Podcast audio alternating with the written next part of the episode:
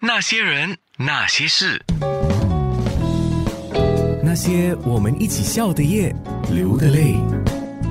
那些人那些事，妲己幕后的操手，就是专门在电影妲己做化妆的老师，而且是专门只给妲己化哦。中国的著名化妆师小荣老师，你自己的妆干嘛这么淡？啊，我是习惯化淡妆了。其实平时工作的时候我都不化妆。那你自己不化妆呢？那些明星觉得你不化妆，你要化我的妆？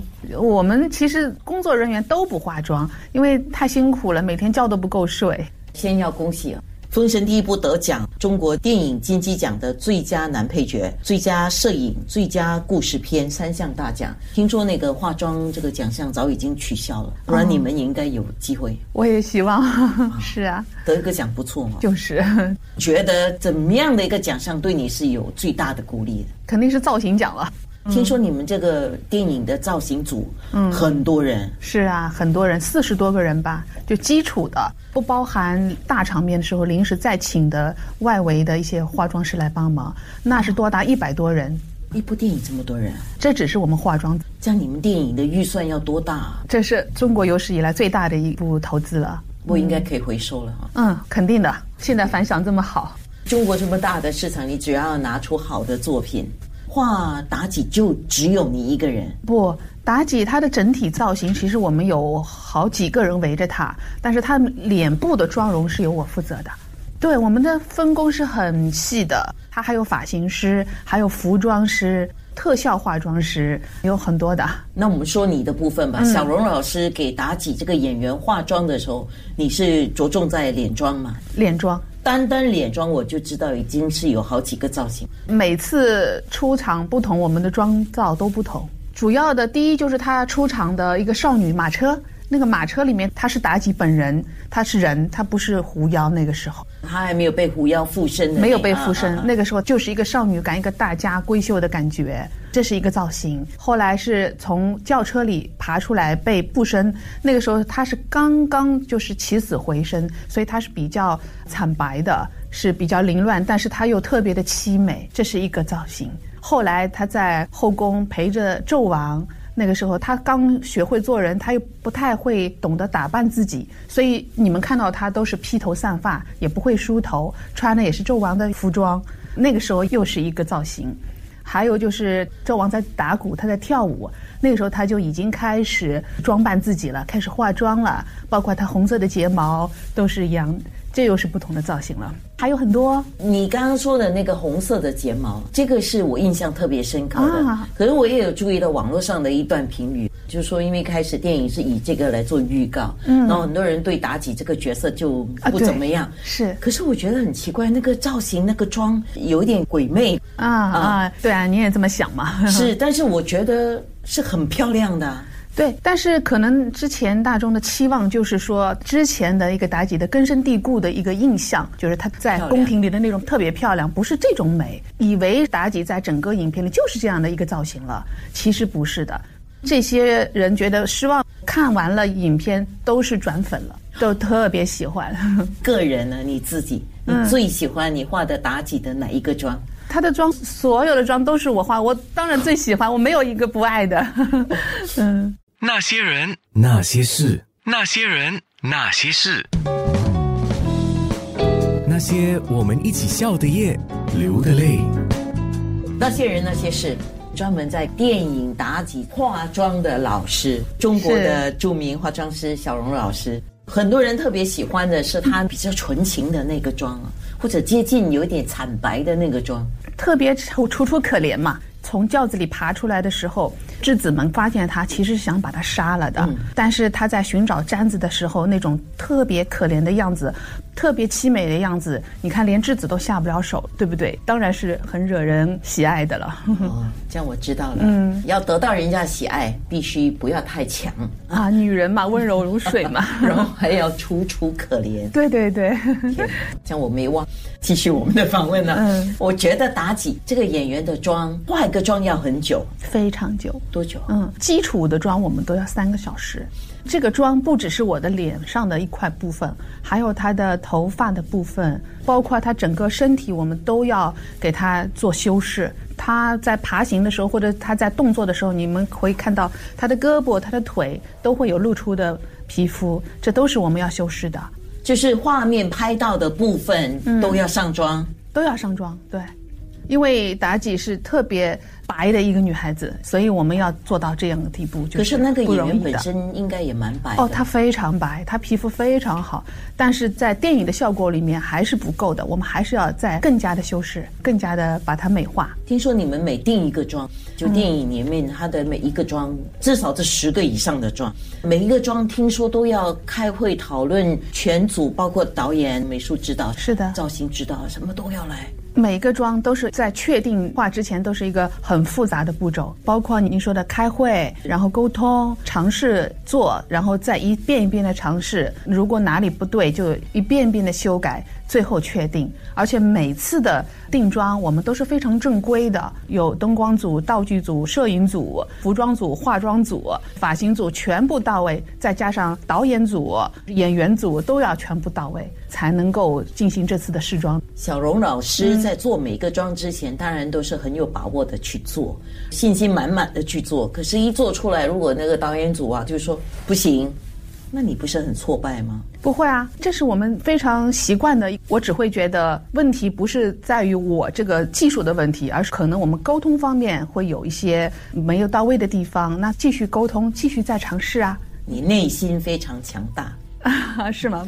一定要这样子啊，对否则的话做不下去了。肯定啊！而且他就是小龙老师，他自己对自己的专业技术是很有信心跟把握的。对对对，每次当导演说啊，这个地方好像还没有到位，我会说没问题，您说我来给您做到就可以了。每次我都是信心满满的。嗯，这个现在是网络时代，现在听说你这个妲己的妆，我不知道是哪一个啊，就是很多的美妆博主都在模仿哎，哎，是太多了，现在我看到非常多。那你满意他们的模仿吗？啊、有些还真的模仿的很不错，很像。虽然人不一样，但是他们的神态都已经模仿的很到位了。我好像有看过小龙老师的一个教学的小视频啊，对对对然。后你还把这个妆会用到什么眼影粉、腮红、唇色啊什么的，啊你都告诉他们。都告诉他们，就是一个分享嘛。我希望大家都能够了解到我们用的东西怎么一个过程，都可以让他们了解到美妆品的商家一定很开心，啊。哈 哈对，免费替他们做广告了开心吗？做这样的一份工作，啊，非常开心。这个分享是愉悦的。那些人，那些事，那些人，那些事，那些我们一起笑的夜，流的泪。中国的著名化妆师小荣老师画古装跟画时代妆不一样。嗯，那古装着重的是什么？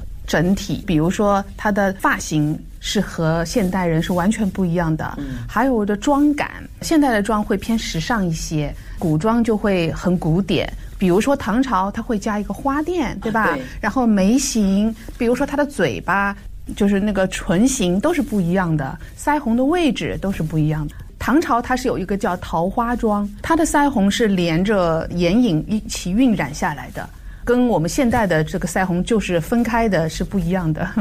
我看妲己里面不是我们提到的那个红色的服装，有红色的睫毛，睫毛对那个妆就很 modern。哦，就因为现在很多女孩子睫毛五颜六色的很长的那个，其实它的 modern 的元素就在于是红色的睫毛，它的妆其实是很古典的。这里面有两个元素，可能让你感觉到比较摸的。第一，导演是希望她的眉毛比较淡，而我们妲己演员本身的眉毛是非常浓密、比较时尚的。这样的情况下呢，我最后是通过不断的尝试去遮盖啊、去染色啊，都达不到导演的要求。最后我只能想到的是用金色去覆盖它，变成一条金色的眉毛。那么这样一来，是不是就很 modern 了？